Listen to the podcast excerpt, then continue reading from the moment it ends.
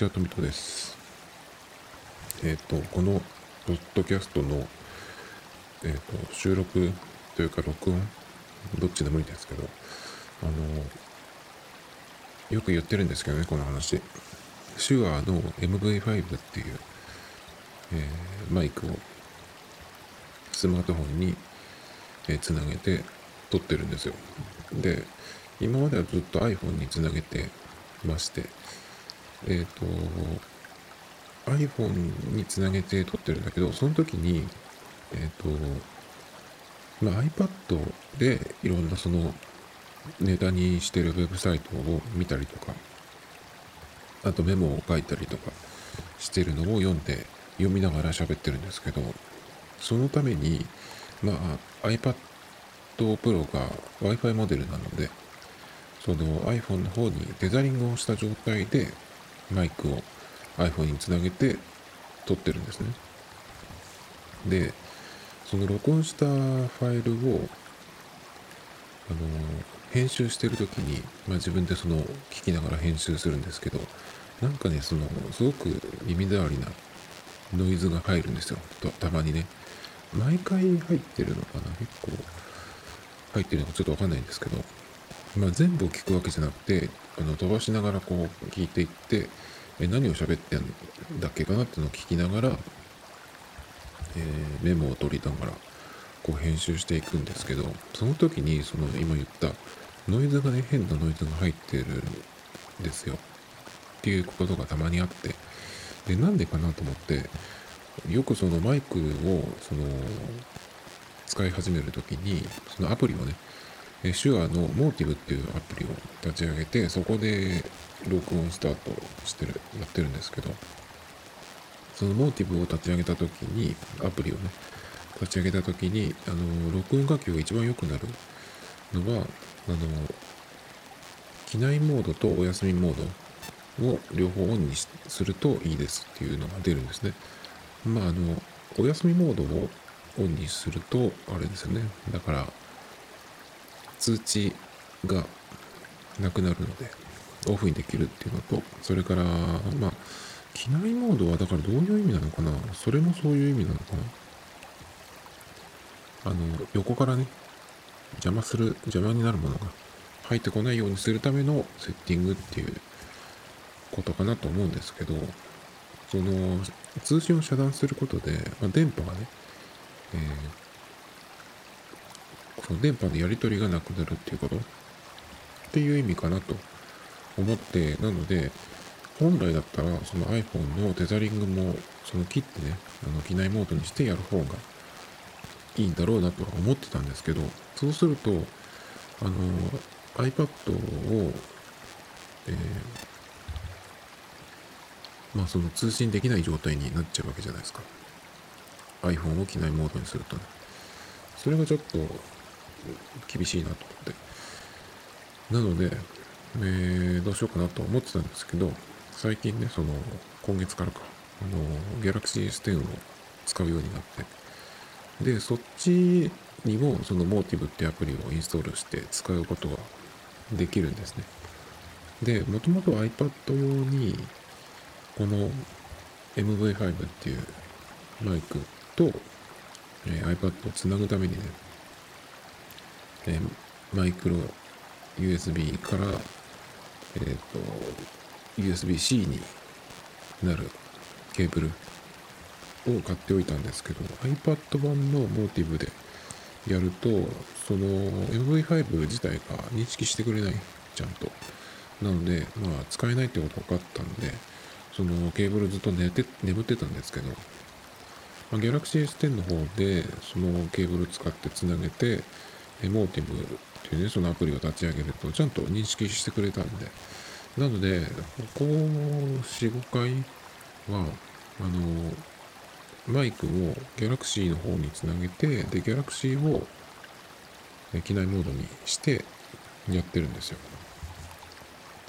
だけどね、最近その撮ったやつを編集してる、してたら、やっぱりなんかその変なノイズも入ってるんですよね。で、ケーブルも違うし、なんでかなと思って、よくそのノイズが入るうん原因はケーブルだったりとかねその電波だけじゃなくてそういう原因もあるみたいなこともあると思うんですけどだからどどれでもないっていうかなだからマイクがダメなのかなという感じになってきてちょっとねどうしたらいいかちょっともう分かんないです正直。でこのノイズっていうのは録音した後その編集アプリの方では多分消せない。もっとなんか高機能なやつを使えば消せるかもしれないけどおそらくだけどもう完全にその録音時に入ってるノイズっていう気がするんでまあこれはねえー、とどうにかするには今のところま自分でできそうなのがそのマイクのセッティングセットアップその感度とか、まあ、モードですね。それをちょっといじる。いじって試してみる。それぐらいですかね。でもそれがあるとちょっとねその録音した声の大きさがちっちゃくなったりとかして、ただでさえそのコンプレッサーで上げてるたりするのでどうなのかな。なんかでもこのマイク自体は悪いもんじゃないと思うんで何が原因なのかな。ちょっとわかんないんですけど。だからもしかしたらマイクをなんかうん。いいやつを買ってっていう風になるともう必然的に USB マイクじゃなくなってくると思うのでそうなるとね。だからオーディオインターフェースをついに買う？みたいなことになるのかなっていうことをちょっと考えてます。で、そうなった場合なんだけど、まあ、おそらく、まあ、そこまでまだやらないと思うんですが、まずそのマイクの設定とかね、を変えてみるっていうところをちょっとやってみるかなっていうところなんですが、まあでもオーディオインターフェースを買って、まあ、使って、その、もうちょっと凝ったいいマイクを使うっていうふうになると、まあ、オーディオインターフェースを使うってなると、僕がもうパッとこ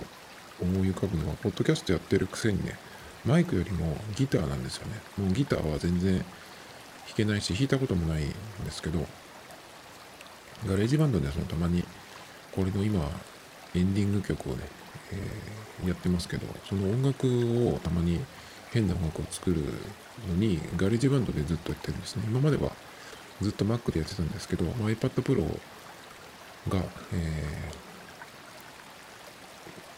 使い始めてね iPad Pro を使い始めてそれにそのコルグの、えー、USB のキーボードもつなげられるっていうことで、まあ、メインは今、あのー、iPad Pro なんですよ。でこの iPad を買ってからあんまりそのポッドキャストの編集で GarageBand は使ってるんですけどその音楽作るっていうのはもう全然ちょっと止まっちゃいまして今まで Mac でやってた時の方がよっぽどしょっちゅう月に何何個も何曲も作ってたんですけど Mac の方にやっぱ夏の間は普通に何もしてなくてもファンが回っちゃうっていうぐらいな感じだったのでちょっとあんまり使いたくないなっていう感じだったんですね。だから iPad Pro でそのどんぐらいできるかなってのをそのどんどん試す試せばいいんですけどまあ全然やってなくてまあ曲が今足りてるってのもあるんですけど、まあでも結構もうあと10曲ぐらい、100曲ぐらいあ、その中で、もともとは BGM 用に作ってたんで、ちょっとその単発で、単体で流す、そのエンディングに流すっていうのには向かない曲もあったりしたんで、それを、えー、どれが使えるかな、エンディングに使えるかなっていうのを、えっ、ー、と、選んでね。で、それをまあ、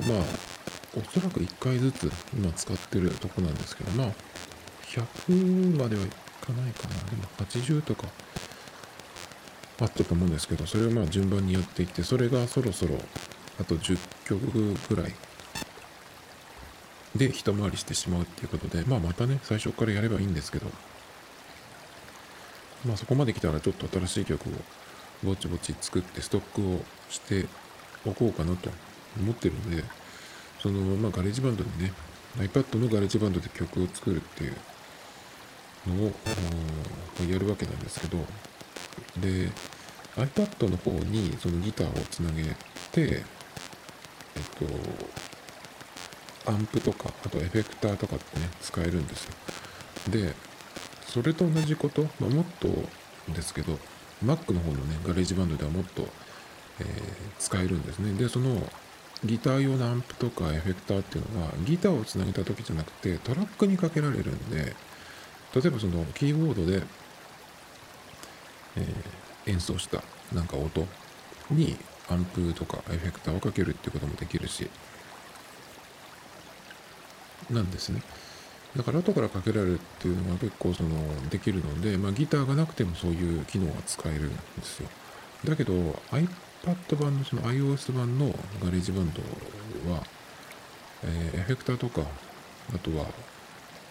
アンプもあるんですけど多分ちょっと数が少ない。それと、えー、トラックにかけるんじゃなくて演奏する時にかけるっていう感じなんでちょっとね Mac 版と違うんですよね。それだとそのアンプを使いたいなとか思ってもえっとその GarageBand 内のバーチャルな楽器でやるかギターをつなげるかしかないんですよね。でアンプに関しては多分ギターをつなげないと使えないんじゃないかなっていう気がするんです。今いろいろやってみたけどキーボードとかじゃ多分ダメっぽいんですよね。なんでそれをやるためにその入力のコントローラーとして楽器をそのやりたいっていうよりかは入力用のコントローラー的な感じでギターを、うん、導入しようかなと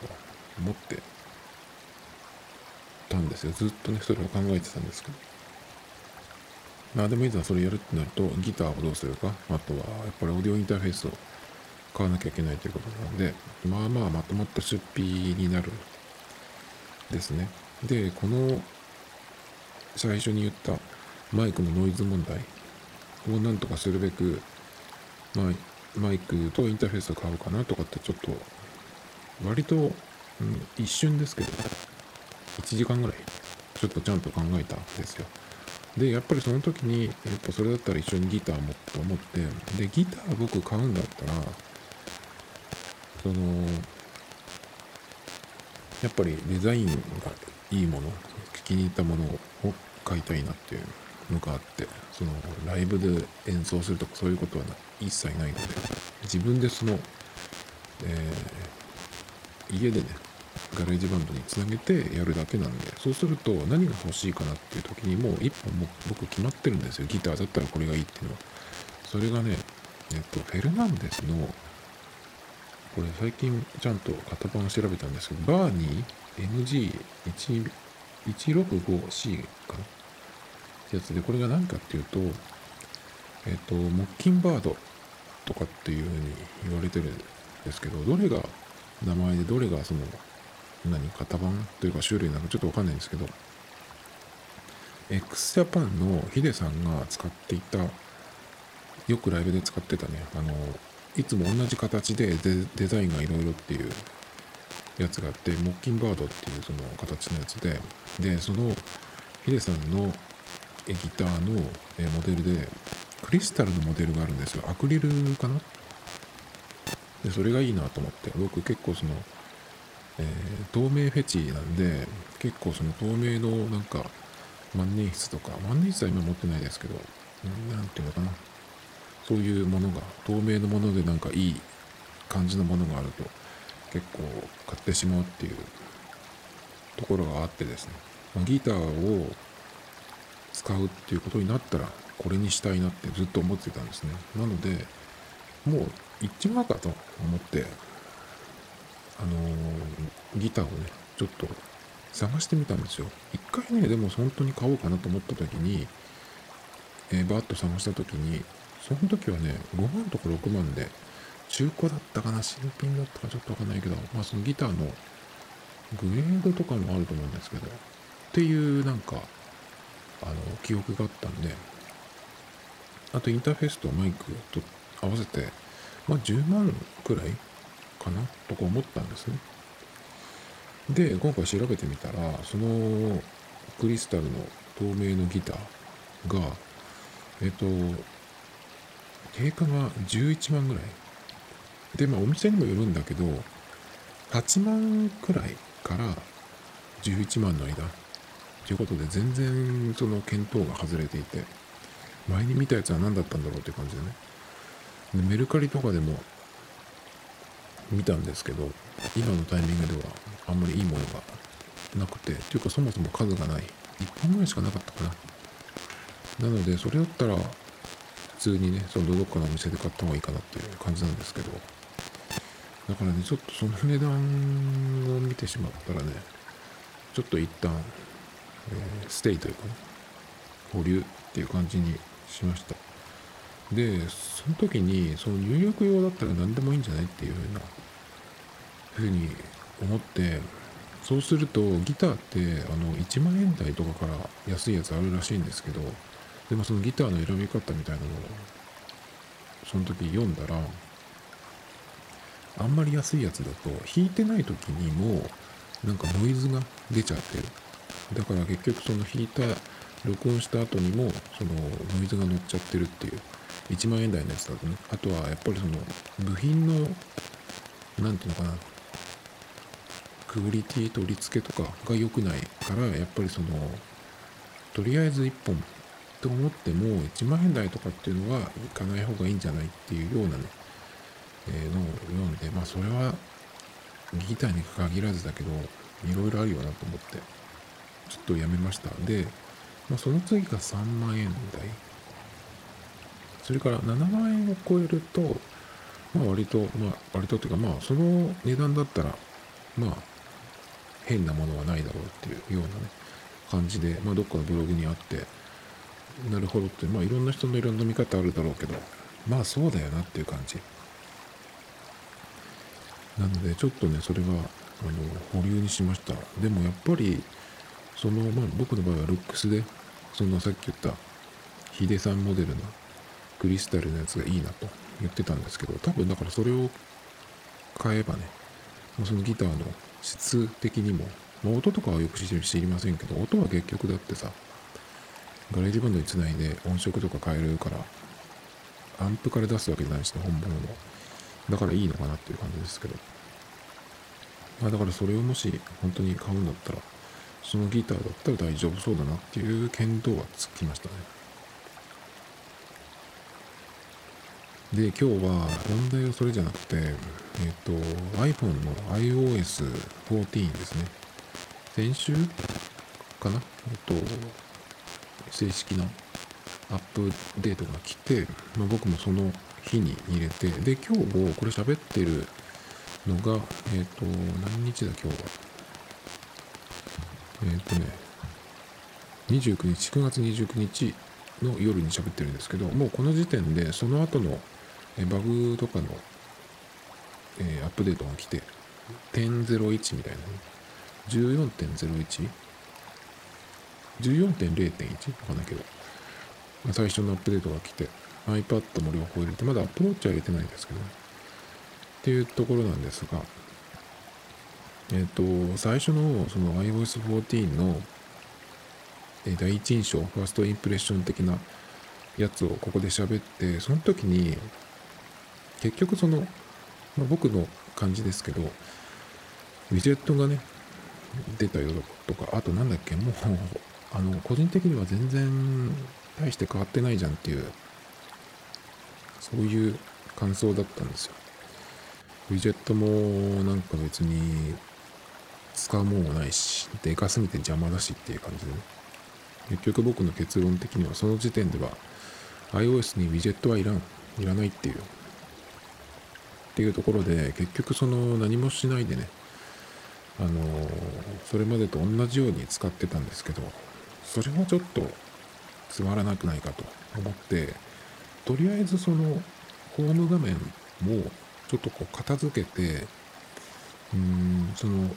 新しいウィジェットを試すのとそれからアップライブラリーってね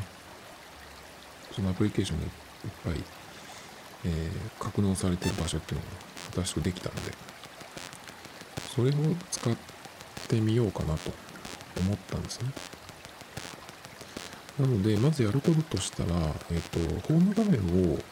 1ページだけにしてみようかなと思って、それ以外を、えー、しまってしまう。そうすると、ホーム画面から1回スワイプするだけで、そのアップライブラリに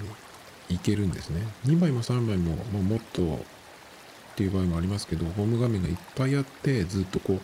端まで、右端までスワイプしていって、そのアップライブラリーを、えー、表示するっていうのは、全然使い勝手が良くない。まあ、これは Apple の設計が良くないと僕は思ってるんですけど、Android もそのアプリ一覧の場所っていうのがあるんですが、Android の場合は、そのホーム画面は、こう、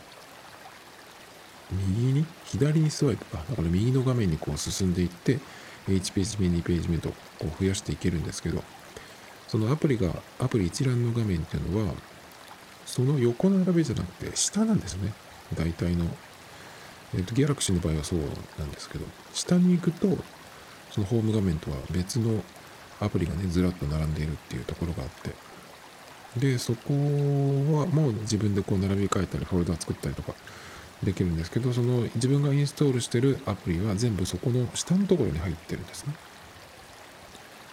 だけど iPhone のその iOS14 の場合は、えー、全部その横移動なんで、アップライブラリっていうのが新しくできたんだけど、それをそのうまく活用するには、なるべくそのホーム画面を少なくしなきゃいけない。で、できれば1枚、1ページだけっていうのがやっぱ理想かなと思ったので、ま、これを活かすっていうことを考えて、ちょっとそのホーム画面を何とかして1ページにしてみようかなっていうふうにしました。で、どういうふうにしたかっていうと、まあ、えー、そんなに使わないというか頻度の高くないアプリをどんどんそのホーム画面からは消すけど、アップライブラリーの方には残すっていうような感じでやってて、それと、あとホーム画面そのものを非表示にするっていうことができるので、え、と、1ページ目を残して、他のやつ、2ページ目、3ページ目を、非表示にするっていうこともできます。だけど、非表示にしても、もともとその僕の場合2ページ目、3ページ目にあったやつで、それは非表示にしないで、そのホーム画面に常にあるっていうか残しておきたいなっていう、まあアプリとだったり、フォルダだったりね、っていうのがあるので、それをちょっとこう整理して、本来は2ページ目とかにあったやつなんだけど、1ページ目に移動させてきたりとか、それとか、あとは1ページ目に、1ページ目にいつも置いてあるえっ、と、アプリなりフォルダがあるけど、アップライブラリがあるんだったら、それで見れば、そっちに、あの、ジャンルごとにというか、ジャンルごとにですね、あの、整理されるんだったら、そっちに入れておいて、そっちで使えばいいんじゃないっていう、その一回スワイプするだけで、そこのライブラリに行けるわけだしね。なので、なんとか最初ね、ちょっと2ページはどうしても必要かなと思ったんだけど、なんとか1ページにして、1回スワイプするだけでアップライブラリに行くっていうようにしました。でね、まあ、だけどこれはあの、なんだよかな、結局それでやってみたんですよ。で、それでその後、えっ、と、まあ、アップライブラリのためにホーム画面1ページにしたんだけど、ホーム画面2ページまではあるかなと思ったんですね。っていうのは、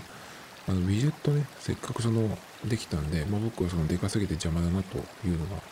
第一印象とか、まあ、結局この喋ってる今も同じ感想なんですけど、だけどそのウィジェットをちょっと使ってみようかなと思って、そのウィジェットを置くためのページが1ページと、それからまあ、今までやってきたその、ホーム画面の1ページ目ですね。まあ、1軍アプリというか、の2ページかなと思って、それでとりあえず、その、今までその3ページか4ページにしていた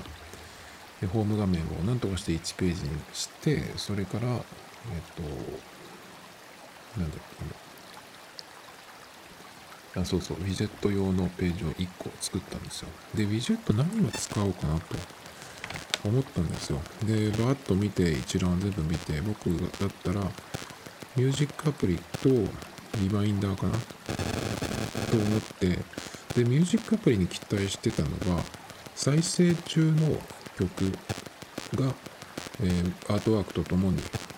出るっていうのを期待してたんですよ。あの、Android で、Galaxy で、その、Apple Music で音楽聴いてるときは、その、ウィジェットに出るんですね。その、今再生中のやつと、それから、その3つのボタン、戻る再生、一時停止した再生と、それからスキップのボタンと、そこにアートワークが綺麗に表示されてるんですよ。で、それが通知の、通知センターのところにも来るんですけど、表示されてコントロールできるんですけど、まあ、せっかくならね、あの今、Android の方は、ホーム画面は広々してるので、そこにその Apple Music のウィジェットも置いてみようと思って置いてるんですね。そうすると、まあ、パカッとこう、えー、画面を見た時に再生してればですけど、その時の曲名とアーティスト名とアルバム名、あと、だからアートワークも表示されるんですね。で、そのイメージがあったんで、その iOS14 のウィジェットの方でもミュージックアプリを、えー、のウィジェットを置いて、で、ミュージックアプリのそのアイコンというか、そのアプリですね。それは非表示にして、アップライブラリーの方にだけにしようと思ってですね、ウィジェットを、まあ、ミュージックアプリのウィジェットを入れたんですよ。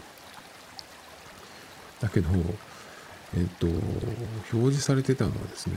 最近再生したものみたいな感じで。あとはそのボタンだけですよね。だから今再生してるやつっていうのが確か表示されてないですよ。なんだこれはと思って。もう速攻で消しましたね。結局それを使おうと思ってなんですけど。じゃあリマインダーかなと思って。リマインダー結構、まあ、使う、毎日じゃないけど使うときは使うので。で、直近のものとかをやってる場合、えっ、ー、と、今日はこれだなとか、明日はこれのリマインダーが、えー、作動するぞとかっていうのがわかるように。でもやったらですね、まあそれもなんかちょっと期待してたのと違って、そこでチェックマークつけれるでもないしね。ということで、本当にちゃんと使ってみようと思ってみたんだけど、えー、iOS14 のウィジェット、全然でしたね。あの、サードパーティー製のものでも、えっと、ウィジェットに対応しているものもあるんですけど、別にウィジェットを置かなくても、ただそのアプリを起動するためのボタンとして、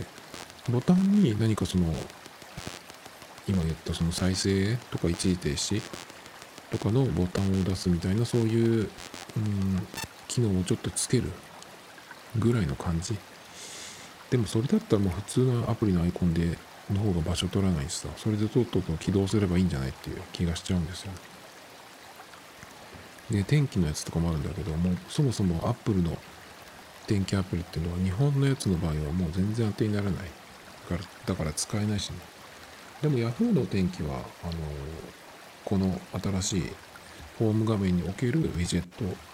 に対応してましたね。っていうわけで、あの結局、えー、ホーム画面、とりあえず2ページにして、1ページを、その、あれですわ、えっと、ウィジェット用にしたんだけど、ダメでしたね。だから、今は1ページだけ残して、あとは、あの、アップライブラリに入れました。なので、まあ、そのジャンル別になるっていうんだけど、これのジャンルっていうのは、ちょっとよくわかんなくて、なんか、この App Store のジャンルとはまた別の分け方をされてる。で、自動的にそのフォルダに分類されるんですけど、なんか変なんですね、やっぱり。だけど、まあ、このアプリがここに入ってるっていうのを、まあ最初にもそのものによっては、どこに行ったんだって見つけるのがちょっと大変なやつもあるし、あとアプリによっては、その、アプリを消すっていうところで、アプリはアンインストールしないけど、ホーム画面から消して、それを App ライブラリの方に残すっていう風な消し方ができるんですけど、それができないアプリもあって、App ライブラリの方に見てももともとないし、で、それを、えー、その編集画面で見ると、もう消すしかないっていうのも結いくつかあったので、ちょっとこの辺がよくわかんないんですけど。で、そのアップライブラリも、まあだから自分でどこにこのアプリがあるかっていうのを覚えちゃえば早いんだけど、まあだからちょっとその開け方が変だったりとかして、ちょっと今のところまだうまく使えてないですね。ちょっと慣れないなっていう感じ。例えばその変なところであるなっていうのは、うんと、今から言うアプリって、その僕はショッピング系の、えー、フォルダに今まで入れてたんですよ。東急ハンズとか ABC マート、あとは、なんだっけ、ホットペッパー。この辺はね、なぜかその他にジャンルされてます。で、ピンタレストをたまに使うんだけど、これって何だろうと思って、SNS じゃないとかって思ったんだけど、ジャンルに入れるんだったらね。でもこれもその他。で、楽天ポイントのアプリがあるんですけど、これもその他なんですね。これってファイナンスとかじゃないのとかって思ったんだけど、なぜかその他なんですよね。で、ブラウザだけ集めてるフォルダがあって、5個ぐらいあって、それはブラウザっていうフォルダにしてたんだけど、それは残そうかなと思ったんですけど、これはね、全部ユーティリティのフォルダに入ってるんで、まあ一応同じところで全部入ってるんだったら、まあいいかなと思って消しました。だからね、今までのその iOS13 までのフォルダーの作り方っていうのは、今言ったみたいにブラウザだけを集めたっていうその種類ごとにまとめたフォルダ作りっていうのが多分みんなそうじゃないかなと思うんですけど、このアップライブラリがあって、そこにフォルダでこう種類別にまとめられているので、もし自分でフォルダを作るんだったら、なんかそのブラウザだけじゃなくて、その目的別でフォルダを作るっていう方が、なんかはかどるのかなっていう気がしました。っていうのは、例えば、ブラウザを、今僕、えっと、サファリを入れて6個かな。iPhone に入ってるブラウザが。で、今までだったらそのブラウザだけを集めたフォルダを作ってたんだけど、じゃあそのブラウザを何に使うかっていうのが僕の場合は、その6個のブラウザで役割が違うんですよ。これを見るときはこの、うん、ブラウザ、例えば Chrome は YouTube 見る専用です。iPhone の場合はね。それとかなんかそのいろいろあるんですよね。そのブックマークにこのジャンルの言葉、このブラウザでブックマークに入れてあるとかっていうふうに分けてあるんですよ。なんで、その目的別にフォルダを作ったらいいんじゃないのかなって気がします。例えば、だから今言ったようなことで言うと、え Chrome はその検索とかに使わないで、あの、YouTube を見るだけの専用にしてるんですね。ってことは、他にこの Chrome を何か他のアプリと一緒にするっていうと、例えば TVer とか、あとは、なんだろう、他のストリーミングサービスとかと一緒にして、例えばフォルダの名前はテレビ、TV とかっていう風にする。っていう風にするのもいいのかなっていう感じです。だから今まではブラウザだったらブラウザだけだったんですけど、その目的というか、何をするか、何をするためのフォルダかっていう風なので、えー、作るっていう方がね、なんか iOS14 の方が、うん、アップライブラリと被らないくていいのかなっていうような気がちょっとしましたけどね。うん、でね、えっ、と、まあやっぱりそのアップライブラリまあ、フォルダがちょっと変だなってのあるんだけど、まあ、それは覚えればいいっていうことかな。あとは、えー、検索もできるのは便利なんだけど、その頭文字で検索。だけど結構やっぱりアプリの名前は覚えてないんで、これはまあ、覚えてるやつだったらね、そのなんか Chrome とか、Instagram とかね、Pinterest とか、だったらいいんだけど、意外に本当に探したいものっていうのはこれでは見つけられない。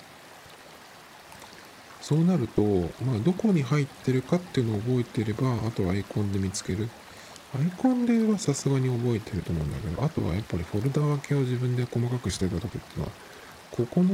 ホーム画面のここのページのこの位置に入あるフォルダの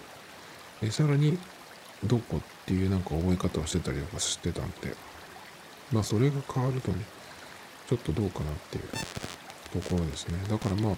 アップライブラリに分類されたもの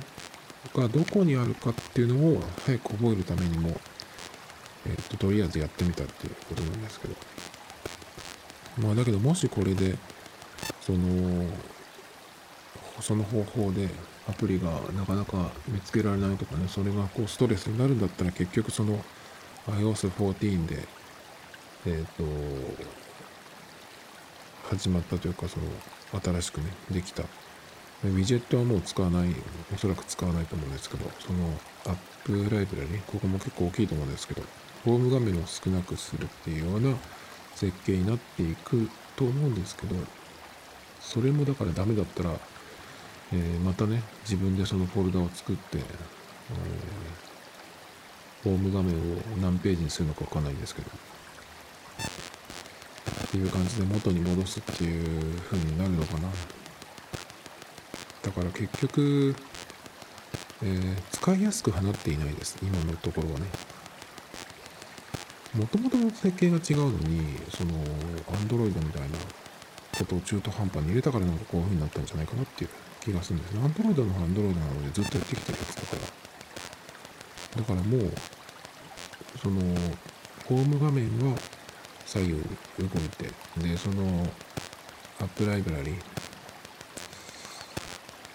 アンドロイドの方は何だっけ、ドロワーだっけかな忘れちゃいましたけど、それが下に行くって、もうこれはもう完成されてるというか、もうそりゃそうだよなっていう設計なんですよね。ウィジェットも全然違うし、やっぱりだから iPhone は iPhone のまま変なことしなくてもよかったんじゃないかなっていう気がするんですけど、これでさ、やめましたってなってさ、ってなったら結構またそのいっぱいあるアプリを整理しなきゃいけないっていうことになるんで。だからね今日ねその作業というか並び替えをしててもう本当になんか iPhone 使うの嫌になってきちゃったんですよね、まあ、Galaxy を使い始めてまだ1ヶ月経ってない3週間ぐらいですけどまあ相変わらず楽しいんですよ。何が楽しいってわけでもないんだけど。うんなんかするんだったらちょっととりあえず Galaxy を立ち上げてやるっていうのが続いてて、まあ、この録音したデータを iOS に送るっていうのはちょっとその、めんどくさいんですけど、 AirDrop がないんでね。それぐらいかな。ああとは、あれですよ。Google Pay 問題ね。 QUICPay が使えないよっていう。その支払いのところが良くなれば、もうおそらく、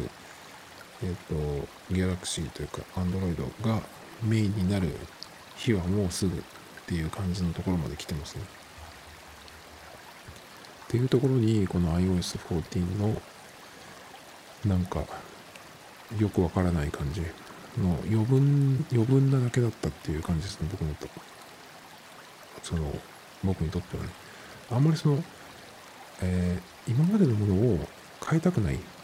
っていう感じではないんですけど僕は。その性格的に。新しいものが来るなら新しいものどんどん使ってみたいってその方が面白いじゃんっていう方なんですけどそれでもねこの iOS14 は結局なんか全然だったなっていうウィジェットにしろですけど。だから本当にちょっと今 iPhone あんまり使いたくないなってめんどくさいなっていう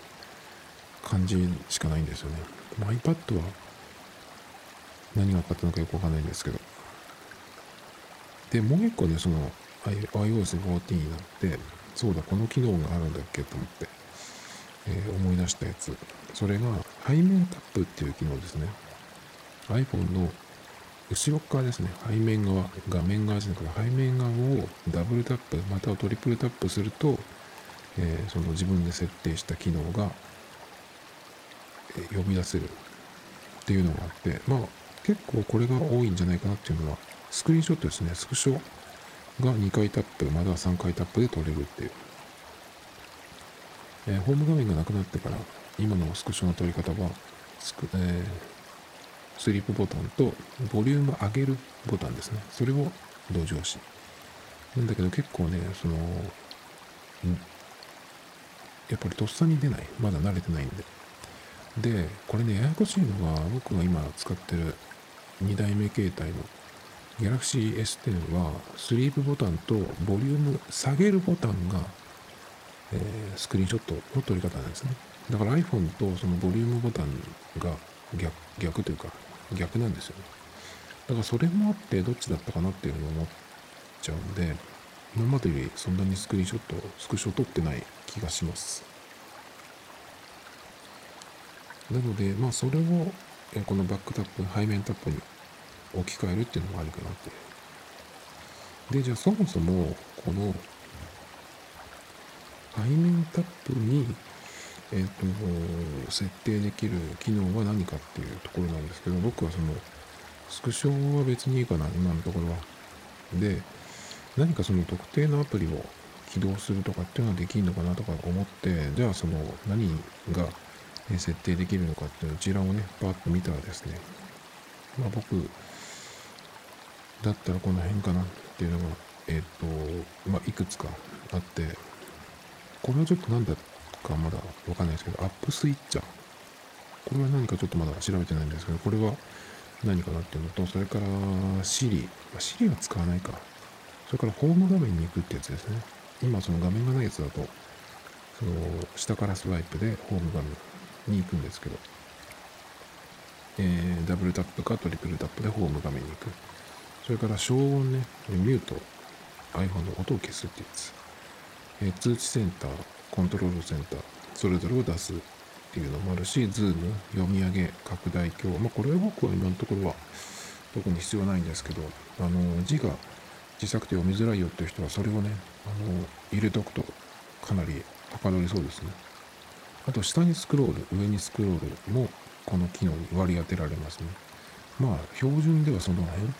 あとは、ショートカットを作っておくで、その自分の作ったショートカット、自分のそのショートカットアプリの中に入ってるやつをこれに割り当てるっていうことができるので、例えば僕だったら、まあ、1曲再生して、その後シャッフルで再生するっていうのがあったりとか、開いてるページの URL を短縮する、えー、バーコードを作成する、えっ、ー、と、タイトルと URL をコピー、こんなショートカット作ったけどな。とかね。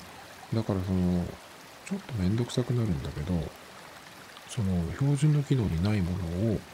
この背面タップでやりたいなと思ったら、ショートカットを作ることができれば、それを割り当てれば背面タップ2回か3回やった時にそれが起動するっていう感じ。だから特定のアプリを立ち上げるっていうのはできるのかどうかちょっとわからないですけど、まあ、そのぐらいだったらできると思いたいけど、でもなんか別に今のところは、これを、その背面タップがあるから、これがやりたいってすぐに思うのないですね。